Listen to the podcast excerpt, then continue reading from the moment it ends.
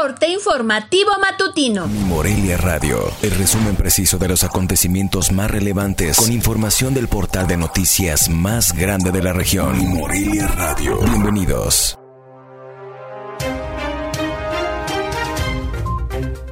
En el 7 de agosto de 2020, estas son las noticias más relevantes.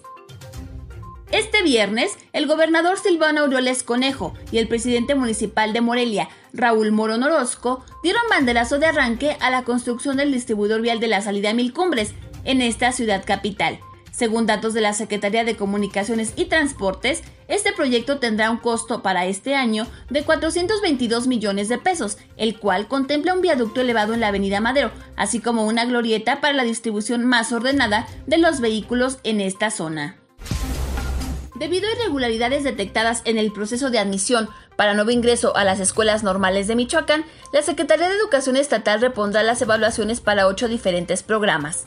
A través de un comunicado, se informó que las instituciones que repetirán el examen de admisión entre el 17 y 21 de agosto son la Benemérita y Centenaria Escuela Normal Urbana Federal, profesor J. Jesús Romero Flores, la licenciatura en primaria, la Escuela Normal de Educadoras de Morelia, profesor Serafín Contreras Manso, el Centro Regional de Educación Normal Preescolar de Arteaga, el Centro Regional de Educación Normal de Arteaga, licenciaturas en Educación Primaria y en Educación Telesecundaria, así como la Escuela Normal de Educación Física. La plataforma Uber reforzará las medidas de seguridad en Morelia con dos nuevas herramientas que estarán disponibles en la aplicación con la idea de darle más certeza a los socios conductores que tienen en la capital michoacana. Una de las nuevas herramientas es un nuevo método de verificación para usuarios que pagan en efectivo antes de que realicen su primer viaje a través de la aplicación, para lo cual tendrán que escanear una identificación oficial. La segunda tiene que ver con que los socios conductores, antes de aceptar un viaje, tendrán más información sobre el destino y datos adicionales de los usuarios con pocos viajes a través de la aplicación con la intención de generar más confianza.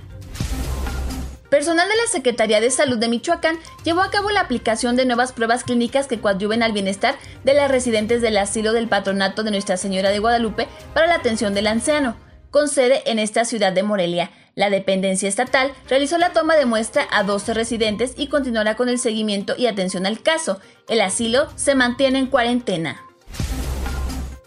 Michoacán registra un acumulado de 10.804 casos positivos de COVID-19, de los cuales 158 se confirmaron en las últimas 24 horas. En el último comunicado técnico que publicó la Secretaría de Salud Estatal, se indican 817 defunciones con 12 víctimas mortales recientes. La tasa de letalidad es del 7.56%. Informó desde Morelia, Michoacán, Zaira Casillas. Esto fue Mi Morelia Radio. Te invitamos a que estés siempre bien informado. www.mimorelia.com Mi Morelia Radio. Hasta la próxima.